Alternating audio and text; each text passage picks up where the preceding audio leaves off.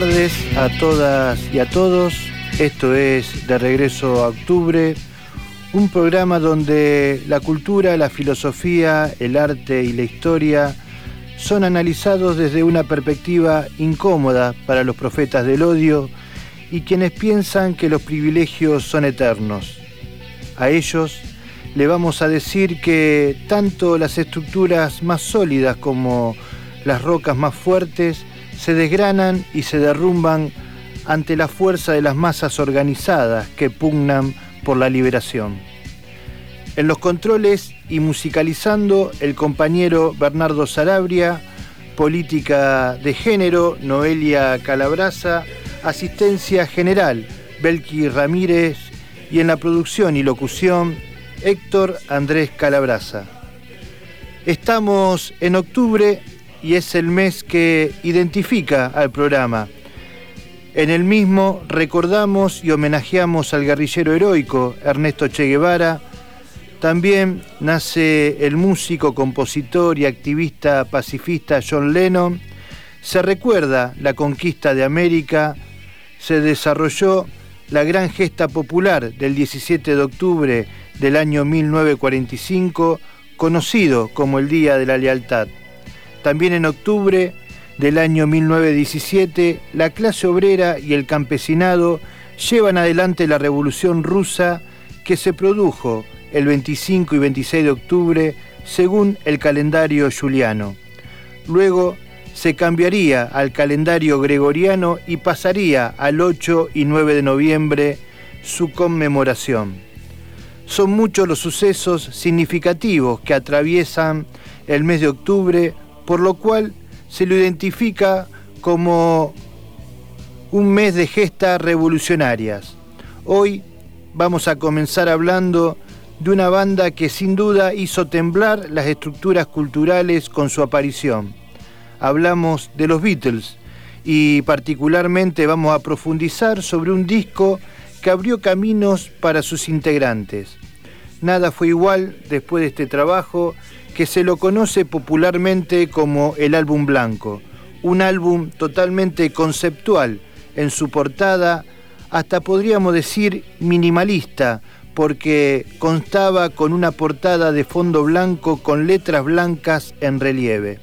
Si bien el título era simplemente The Beatles, las características estéticas hizo que se lo conozca como simplemente el álbum blanco.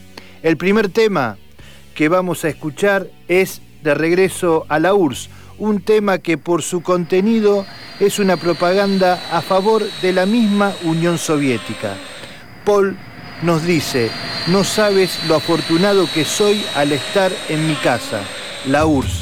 De regreso a la URSS, dejando atrás el oeste. Lo dice en relación a Estados Unidos. Vamos con De regreso a la URSS, los Beatles. last night. On the way, to paperback, was on my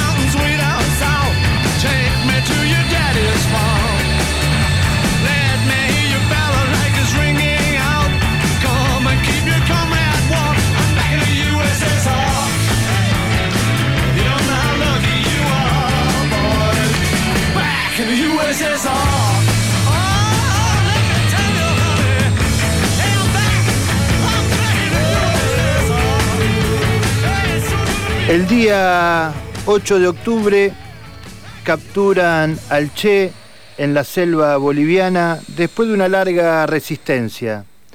El Che es tomado prisionero, encerrado en la escuela de la higuera y ejecutado. Al día siguiente es asesinado por los militares bolivianos que seguían órdenes de la CIA.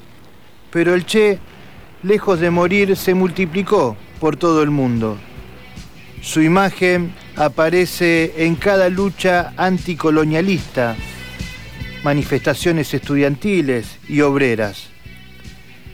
El Che es la presencia de muchas ausencias, donde falta el trabajo, donde falta la dignidad, donde falta el pan, donde falta la justicia social, en todas esas ausencias aparece la figura icónica del Che.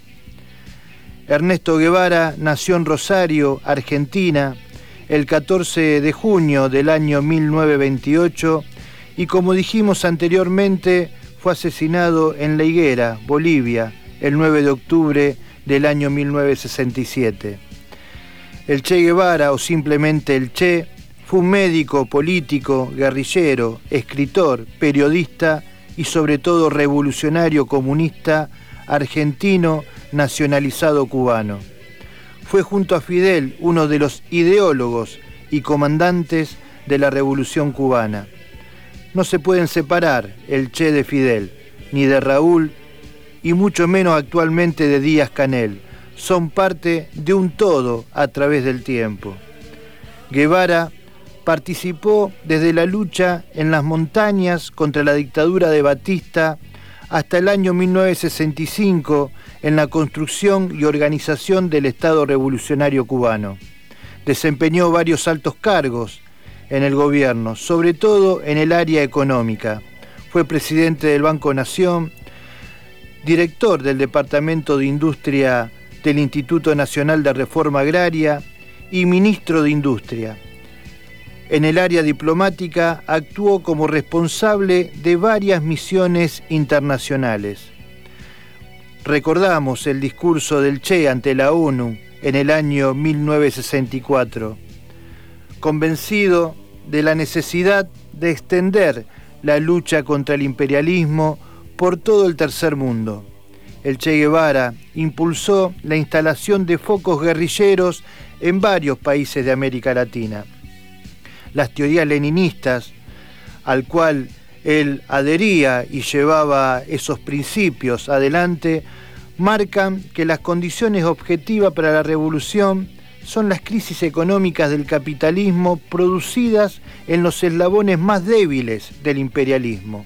Y eso es irrefutable en los países denominados tercermundistas.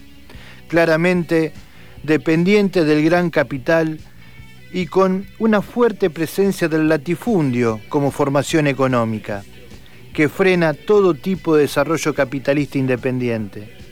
El otro factor a tener en cuenta es el nivel de conciencia de clase del pueblo trabajador y campesino, al cual el Che denominó como factores subjetivos.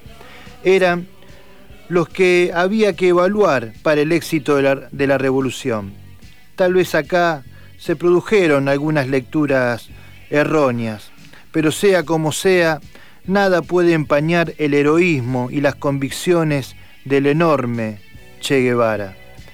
Entre el año 1965 y el año 1967, él mismo combatió en el Congo y en Bolivia.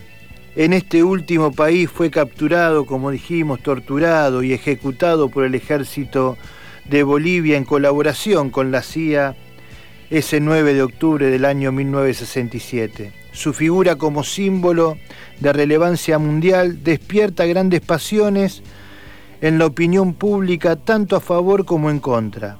Para la clase obrera y los campesinos pobres representa la lucha contra las injusticias sociales, mientras que para la oligarquía y la burguesía es retratado como un personaje autoritario y violento. El odio de clase se expresa de esta manera con mentiras contra quien cuestionó sus privilegios. Su retrato fotográfico, obra de Alberto Corda, es una de las imágenes más reproducidas del mundo, tanto en su original como en variantes que reproducen el contorno de su rostro para uso simbólico. El Che es un ícono poderosísimo que en su altura expresa los más altos valores de un ser humano, el del ser un revolucionario. Escuchemos al Che en una intervención donde caracteriza la contradicción principal que deben tener en cuenta los pueblos para enfrentar con éxito al imperialismo. ¿Escuchamos al Che?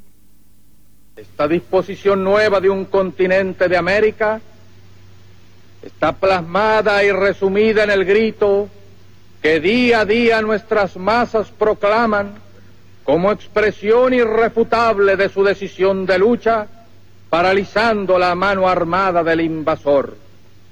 Proclama que cuenta con la comprensión y el apoyo de todos los pueblos del mundo y especialmente del campo socialista encabezado por la Unión Soviética. Esa proclama es patria o muerte. En este pasaje queda claro que en el mundo la alternativa al imperialismo la encabezaba la Unión de Repúblicas Soviéticas Socialistas como su principal oponente. Esa era la contradicción principal a la cual los pueblos debían entender y comprender para ver cuál era realmente el enemigo principal. Como bien caracterizaba el Che, era el imperialismo norteamericano. Pero vamos a escuchar ahora otro tema de los Beatles, que por entonces comenzaban a transitar caminos distintos y en apenas un año, después de búsquedas musicales y experimentales, sacan este álbum doble que se denominó el álbum blanco. Vamos a escuchar el temita eh, Llora, nena, llora, un tema que nos narra situaciones ridículas y banales e incómodas dentro de la corte real. Eh, este tema, justamente del año 1968, realizado por, por John Lennon, donde marca justamente de manera ácida cómo se vivía banalmente eh, en la corte real y, era una de las cuestiones a la cual Lennon mucho le gustaba ridiculizar. Vamos entonces con Llora, Nena, Llora, del álbum blanco, Los Beatles.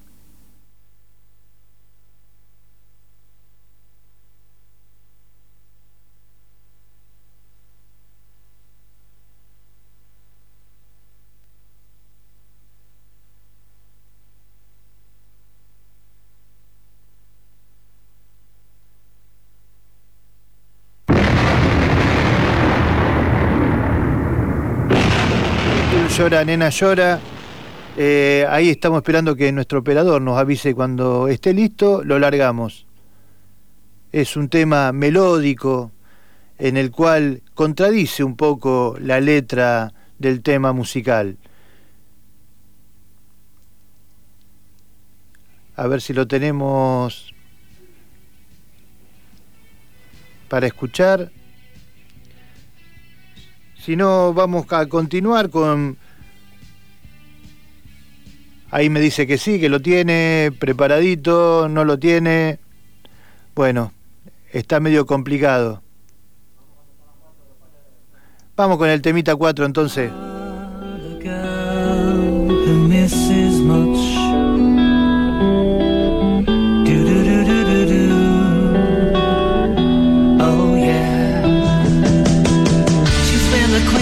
A touch of a velvet hand like a lizard on a window pane.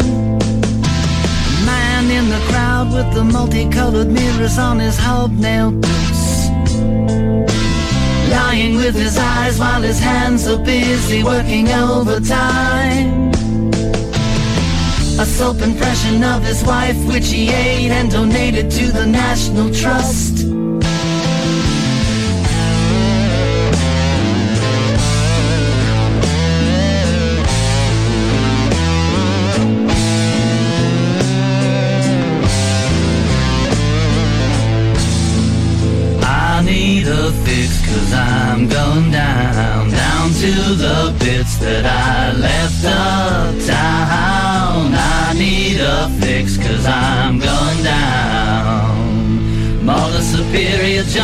Gun.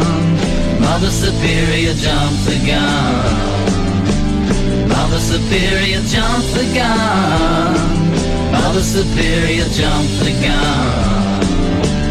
Mother Superior jumped the gun. Mother Superior jumped the gun.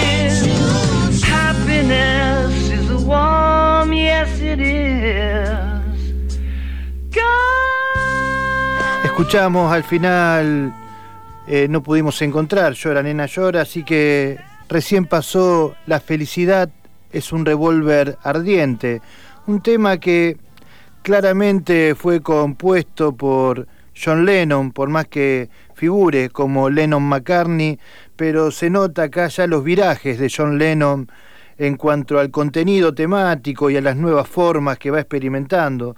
Mucho de eso tuvo que ver la impronta de Yoko Ono, su compañera, una artista conceptual que tanto enriqueció a Lennon en los nuevos caminos. Eh, vamos a hacer eh, una analogía entre dos íconos de la juventud eh, de fines de la década del 60. El 9 de octubre del año 1967, como dijimos, fusilan al Che y el 9 de octubre también del año 1940 nace John Lennon. Dos íconos de la rebeldía, dos románticos, dos utópicos, dos artistas, uno músico, el otro poema, ambos escritores. El Che está en las plazas públicas de Cuba, Lennon también. Ambos molestaron al imperio. El Che lo combatió con su pensamiento y sus acciones guerrilleras. Lennon lo enfrentó con su arte. Ambos víctimas de la CIA. La derecha odia al Che como lo odia a Lennon y todo lo que ambos significan culturalmente. La sensibilidad social, su posición de izquierda y el humanismo son rasgos característicos de ambos. Pero la derecha, que hoy avanza y es una amenaza para los pueblos, no se reduce a un partido, sino que es un frente político y económico que contiene a la justicia, los medios monopólicos, instituciones religiosas y sectores de la intelectualidad. Estos sectores orientan la opinión pública a manifestaciones plagadas de intolerancia clasista, racista, étnica y machista. El odio es peligroso cuando se irradia en la sociedad, porque anula la racionalidad y expresa las pulsiones primarias del ser humano, acciones instintivas y hasta primitivas. Podemos observar cómo desde los medios hegemónicos, dirigentes, periodistas e intelectuales de la derecha argentina fomentan una grieta social donde los argumentos más fuertes son la anulación o la destrucción del otro. El exterminio, para garantizar la supuesta libertad, es el fundamento que utiliza la derecha para mantener los privilegios económicos, sociales y culturales. Son los fundamentos de las guerras preventivas impulsadas por Estados Unidos contra los pueblos árabes. Son la anulación del otro. No tenemos una oyente atenta a la jugada, Karina Trivisona, eh, Trivisono, directora de, de la escuela número 90, que el mes que viene va a ser público su cambio de nombre, eh, escuela en la cual estoy orgulloso de ser parte y mm, ya con la resolución eh, materializada que es justamente el cambio de nombre, ahora de ahora en más se va a llamar María Remedios del Valle y ella nos, mandó un mensaje eh, donde nos comenta que justamente mañana es el cumpleaños de dos grandes artistas y músicos eh, argentinos. Uno es Federico Moura y el otro Charlie García. Le agradecemos a, Karina por su aporte y por estar atenta y siempre leal al, programa. Eh, vamos a, escuchar otro tema musical de, los Beatles. Eh, el tema número 5, número cinco, si les parece. Revolución.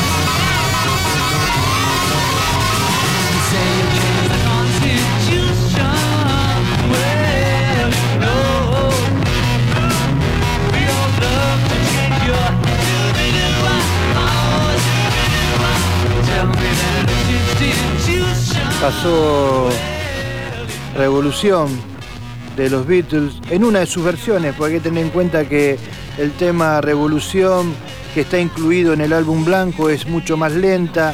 Esta fue un simple que salió que por cuestiones de mercado la hicieron eh, más rápido porque hubo cuestionamientos, eh, algunas eh, chisporroteo entre la banda porque decía que el tema justamente Revolución, como originalmente lo había realizado Lennon, era muy lento para eh, justamente para, para, que sea un tema taquillero, ¿no? Pero Lennon ya estaba justamente por otros carriles y muy poco le importaba el mercado. Y esa fue una de las diferencias que tuvo con Paul McCartney. Vamos a ir a, la columna de género ahora, que se la vamos a dedicar a una compañera, camarada de lucha, que es Tamara Bunke. Eh, Noelia justamente nos preparó esta columna dedicada a la guerrillera heroica. Vamos con Noé.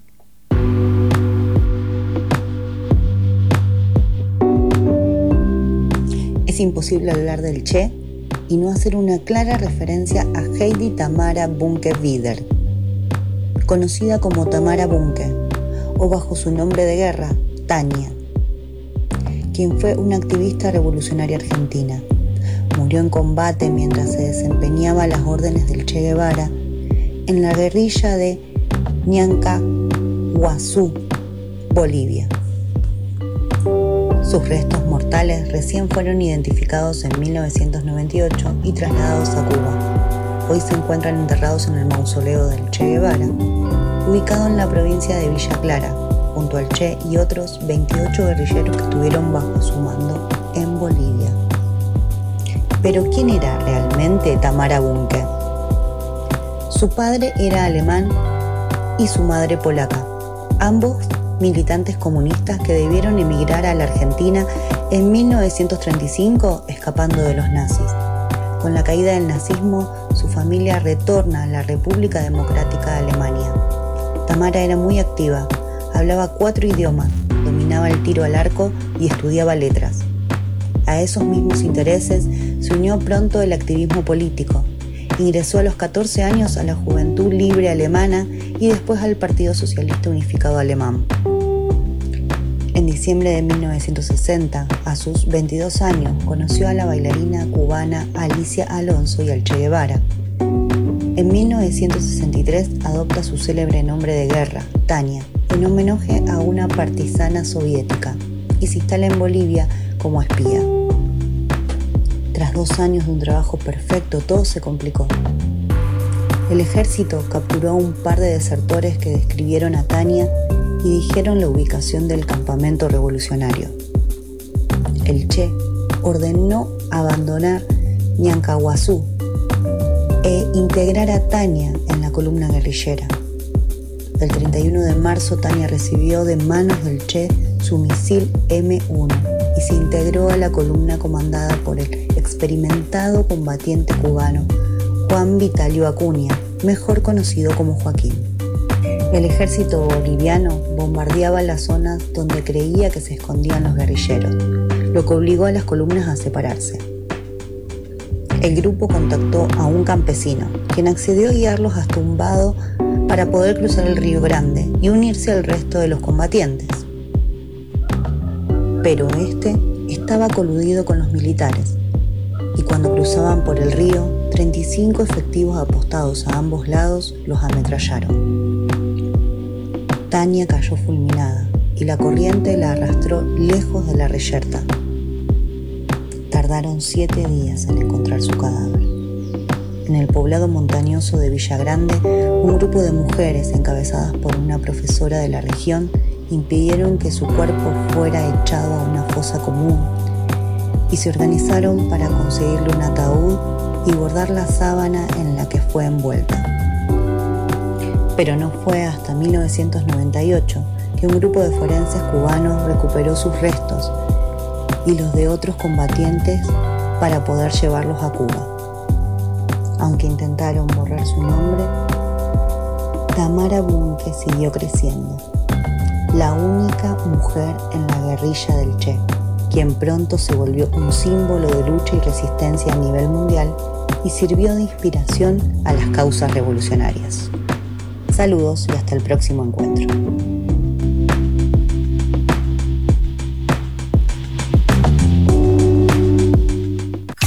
Trabajas, estudias, conducís. Siempre estamos con vos. 91.3 Aire Libre, Radio Comunitaria.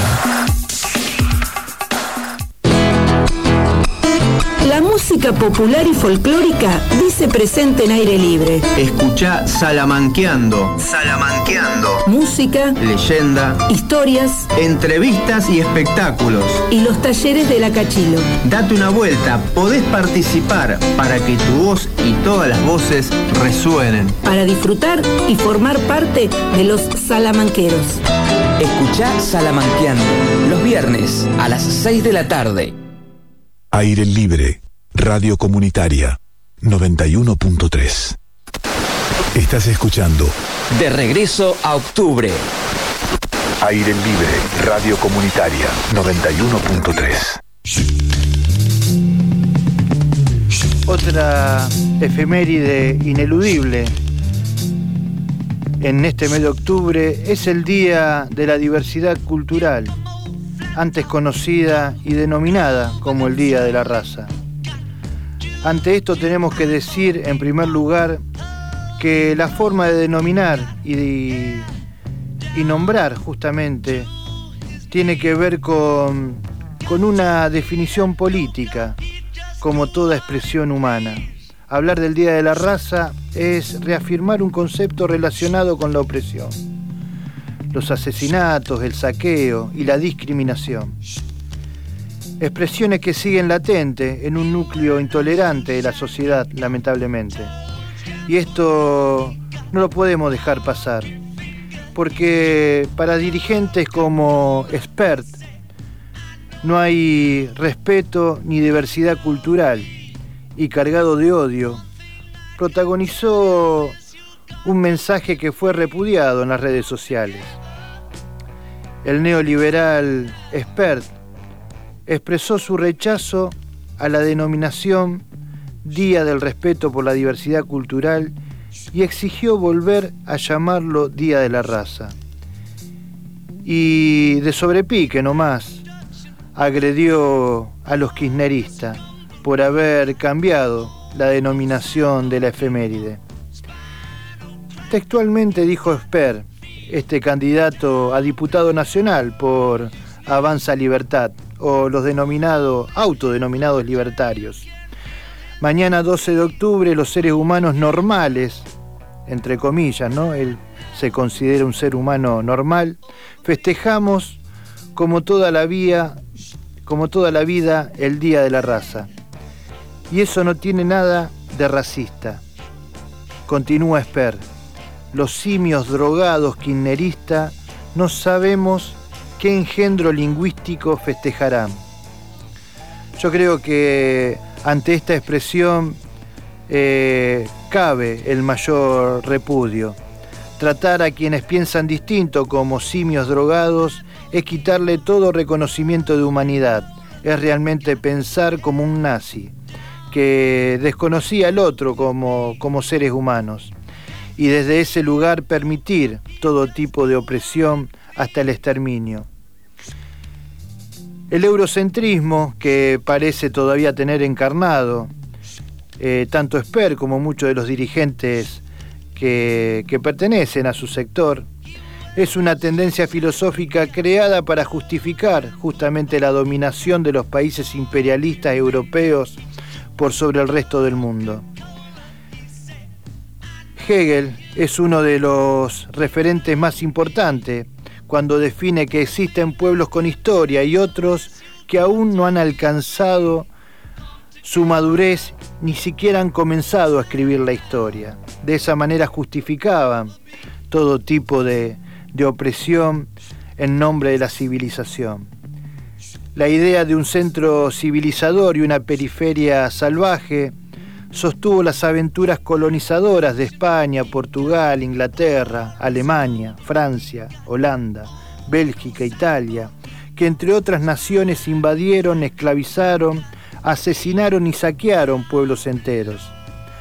A principios del siglo XX surge una oleada revisionista en toda América Latina y el Caribe que comienza a debatir sobre nuestra identidad nacional. ¿Quiénes somos? ¿De dónde venimos? ¿Cuáles son nuestras verdaderas raíces? Esos debates fueron instalados por pensadores, artistas plásticos, escritores, músicos, que entre otros construyeron teorías donde el habitante originario, el campesino y la clase trabajadora se sintetizan en una totalidad que identifica nuestra plurinacionalidad. Para ilustrar este proceso, vamos a escuchar una samba. Vamos a escuchar a Víctor Jara, nuestro hermano compatriota Víctor Jara, y la samba del Che Guevara.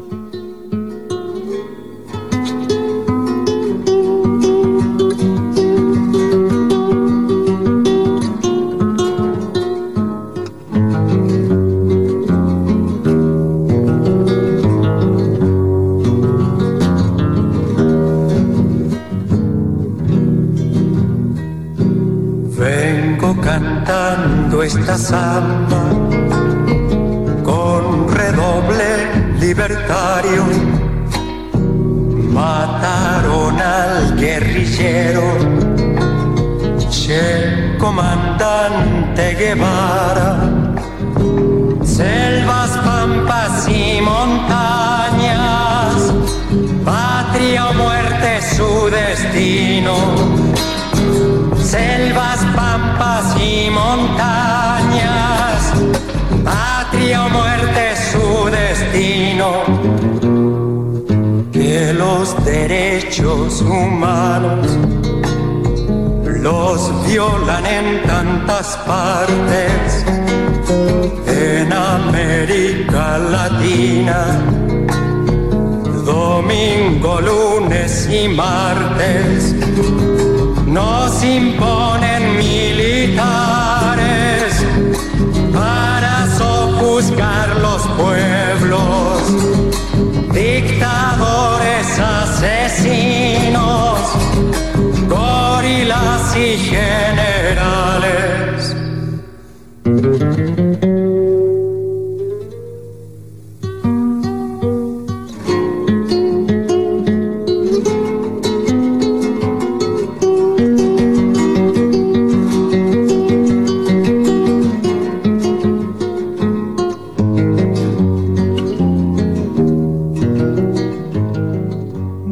está pasando la samba del Che Guevara de Víctor Jara del álbum Pongo en tus manos abiertas del año 1969.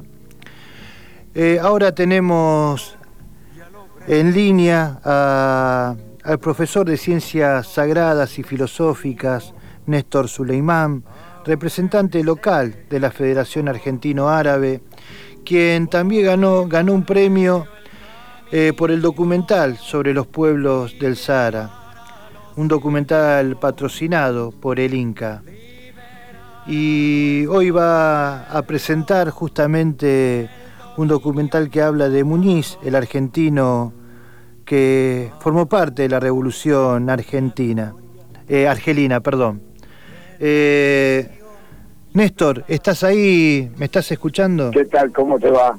Sí, sí, sí. Mucho gusto. ¿Qué tal? ¿Cómo andás? ¿Cómo anda, Néstor? Bueno, nos, eh, ¿nos Bien, querés comentar un poquito lo que va a ser la presentación de hoy? Van a estar eh, diplomáticos de la República Argelina y, y- y bueno, me parece que es un hecho significativo, muy importante para, para nuestro país y para nuestra ciudad. Así que bueno, Néstor, te dejo que, que nos comente un poco sobre el evento de hoy. Sí, con, con gusto, con gusto. Sí, eh, hoy presentamos, eh, digamos, por primera vez con, con público, ¿no? Es decir, hacemos con el, digamos, con el formato presencial, Muñiz, el argentino en la Revolución Argelina, que es la historia de, de, un- de un hombre que a los 37 años viajó en el año 1959 a, a, digamos al Magreb, al norte de África, para incorporarse al Frente de Liberación Nacional argelino, que en esos momentos estaba en una lucha, este, digamos, sin cuartel contra el colonialismo francés. Roberto participa en la, en la, digamos, en la construcción de una fábrica clandestina de armas. Él participa en el montaje de esa fábrica clandestina de armas que estaba funcionando en Marruecos. Y una vez que, eh, eh, digamos, este, Argelia logra la independencia, Muniz le pide a las autoridades del Frente de, de Liberación Nacional poder visitar eh, Argelia y luego de, de una visita a distintos lugares de ese país, digamos, flamante, eh, flamante que había conseguido, en- digamos, en forma repentina la, este, digamos, la, la, la- independencia, este, digamos, él decide quedarse y busca a su mujer, y la llama a su mujer que vivía en Argentina, que hacía tres años que no, no la veía, y este, bueno, este, este, con, eh, con su mujer en, en Argelia deciden tener un hijo, ¿no? Porque claro, él cuenta que la vida eh, de un revolucionario, de un, lugar para otro, y la, este, digamos, no, no, no daba como para criar un, un hijo, ¿no? Entonces, este, ya establecido en Argelia, fijando sus bases sedentarias, digamos, este, deciden tener un hijo y es el, el, digamos, el joven Luis, que también está radicado en, Argelia. Eh, don Roberto ya lleva más de 60 años prácticamente en Argelia, tiene 98 años y nos cuenta en este material las experiencias que, él tiene con otro grupo de, de revolucionarios que, que, digamos, se solidarizan con la, con la resistencia argelina en los años 50. Nos comenta un, este, un poco la, la importancia que tiene esta solidaridad internacional y especialmente eh, eh, lo que tiene que ver con, con el compromiso de digamos de un, de un militante que en Argentina él eh, había había sido delegado en la Unión Obrera Metalúrgica digamos este, delegado de fábrica dependiente del gremio metalúrgico y siempre ha, ha, llevado digamos ha llevado adelante en su en su eh, digamos estadía en Argentina en su labor sindical una posición combativa que muchas veces él comenta también no es decir este eh, que lo llevó digamos esas posiciones combativas radicalizadas por momentos lo llevaba a enfrentarse con algunos sectores de la conducción digamos de de la entonces de la entonces membresía ejecutiva de la UOR, ¿no? Allá en Buenos Aires. Pero bueno, cuando viene el golpe eh, este, del 55, él también este, es perseguido, a pesar de que él no, no integra la resistencia peronista, él se considera un revolucionario que apoyaba la, en ese momento las ideas del peronismo, pero que quería ir más lejos, ¿no? Él, él lo plantea en el documental. Y entonces, este, eh, también, bueno, producto de esta intolerancia del gobierno fusilador del 55, tiene que también padecerla, eh, digamos, tiene que andar este eh, en forma clandestina, moviéndose, hasta que, bueno, llega esta invitación para ir a Argelia y ya parte para Argelia, ¿no? Ya en el 59. Pero bueno, lo importante es este la, la experiencia que él cuenta y, el testimonio ese testimonio que va marcando el alto grado, eh, digamos, de, de, responsabilidad de un de un militante que este, no simplemente se conformaba con este, parafrasear a, determinados este, líderes revolucionarios, sino que lo que él pretendía es seguir el ejemplo, ¿no? De los que eran referentes en esa época este, sobre todo en el escenario africano. Así que, bueno, esta es, un, es una buena oportunidad para poder este, ver el material. Esto va a ser de hoy a las 19 y 30 en el Espacio Cultural Universitario. La entrada es libre y gratuita. Van a estar presentes dos funcionarios diplomáticos de la Embajada Argelina Democrática Popular en Buenos Aires, en Argentina y eh, también es una buena oportunidad para poder este eh, bueno intercambiar eh, impresiones experiencias con, con estos diplomáticos que este, obviamente integran ese ese gobierno en Argelia esa Argelia que en realidad ha sido en los últimos 50 años una verdadera vanguardia dentro del proceso eh, revolucionaria en el mundo árabe.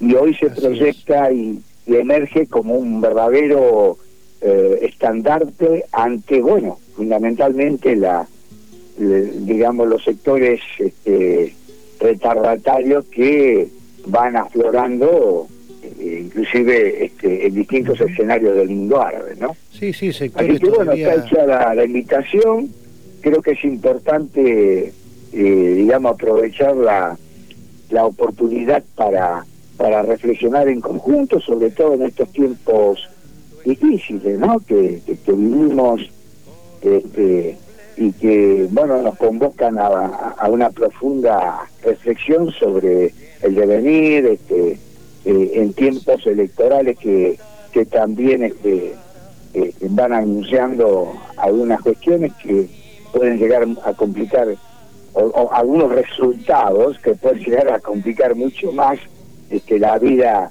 de, de- de nuestra gente, ¿no? Así es. Eh, yo, mientras te escuchaba ¿no? atentamente, Néstor, eh, no podía dejar de, de recordar ¿no? Eh, la- las imágenes de, esa, de esa producción de Costa Gra- Gabras, ¿no? El, que es la batalla de Argelia. Película, sí, que, película de cine de base, con, con protagonistas reales, con actores y mm, esa, esa mistura que se daba en ese cine de la liberación, ese cine de base que, que tanto se practicaba por entonces, donde muestra ¿no? el, heroísmo de, de- de esas conducciones militantes, como en un primer momento, recuerdo ¿no? de, la, de la película, uno de los primeros desafíos era sacarse de encima la mafia del narcotráfico en Argelia, ¿no? Eh, que estaba eh, eh, que, que anestesiaba al pueblo arce- argelino y que era necesario en primer momen- el primer momento sacárselo de encima para comenzar ahí un, un proceso de concientización y, y- y que, y que despierte esa conciencia liberadora de- del pueblo para justamente liberarse del yugo francés, ¿no? de, de- del imperialismo francés. Em, así que una historia y, una experiencia muy rica y, y muy compleja la de la liberación del pueblo argelino, que, que bueno, que, que muy poco se conoce, que tan poco se conoce eh, de los procesos democráticos, revolucionarios de los países árabes, que siempre se lo ven como, como países alejados, oscuros, eh, donde abunda la criminalidad y, y cuántos procesos tan ricos y cuánto dio el pueblo árabe a la civilización en general, en toda su historia, ¿no? Pero el imperialismo se encarga de, de siempre estigmatizarlo, ¿no? Sí, sí, y sobre todo, este, bueno, eh, en los últimos tiempos la, el grado de, digamos, de, digamos, de, corrupción que se ha dado, ¿no? En algunos escenarios árabes, con el nepotismo, con actitudes, este, realmente eh, eh, retardataria, como dije anteriormente, de algunos dirigentes. Y, y esto, bueno, ha sido, ha sido, digamos, fue tomado por, por, o es tomado por algunos sectores con la intención de desmerecer, descalificar, desprestigiar, ¿no? Es decir, el tema religioso también mal interpretado, Así este, es. manipulado, ¿no? Quedando finalmente eh, este, los árabes como realmente como personajes este, realmente malditos de la, de la película, ¿no? Es decir, lo vemos desde la ficción hasta el tratamiento inadecuado de algunas este, de, de algunos medios. Así es. Y bueno, fundamentalmente eh, hoy Argelia se proyecta eh, como un, digamos, como una, como una, como una bandera este, genuina en los procesos de liberación. Y dentro de lo que se llama, o lo que tiene que ver con el escenario africano, creo que también es importante reivindicar este, la, la posición de los revolucionarios saharaui que hoy están llevando una pelea sin cuartel contra la presencia marroquí, contra el neocolonialismo marroquí Así es. este, en el Sáhara Occidental, ¿no?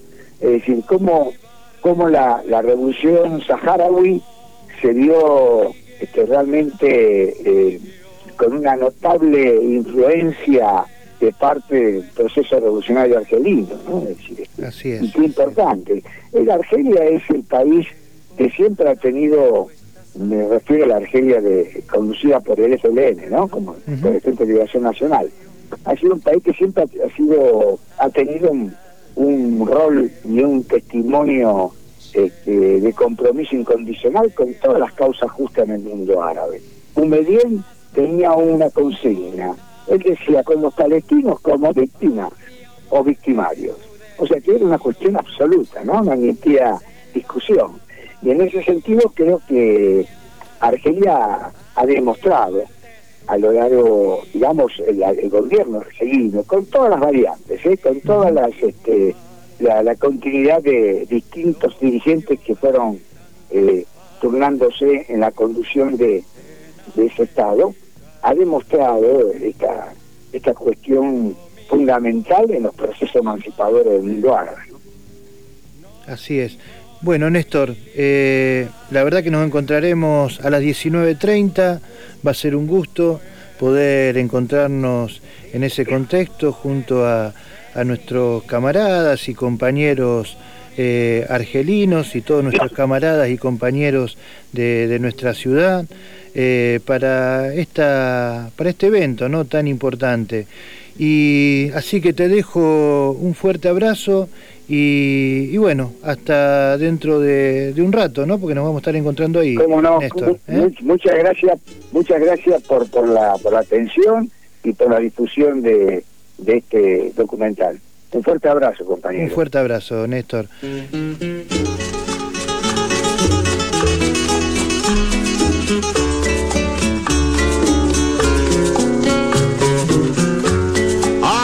Aprendimos a quererte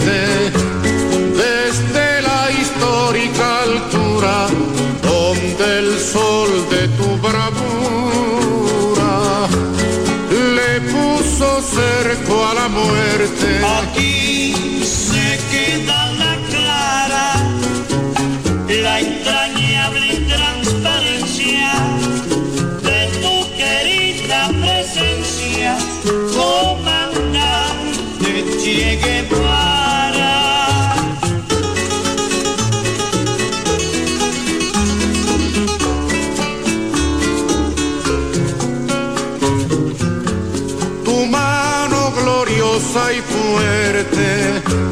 Sobre la historia dispara cuando todo Santa Clara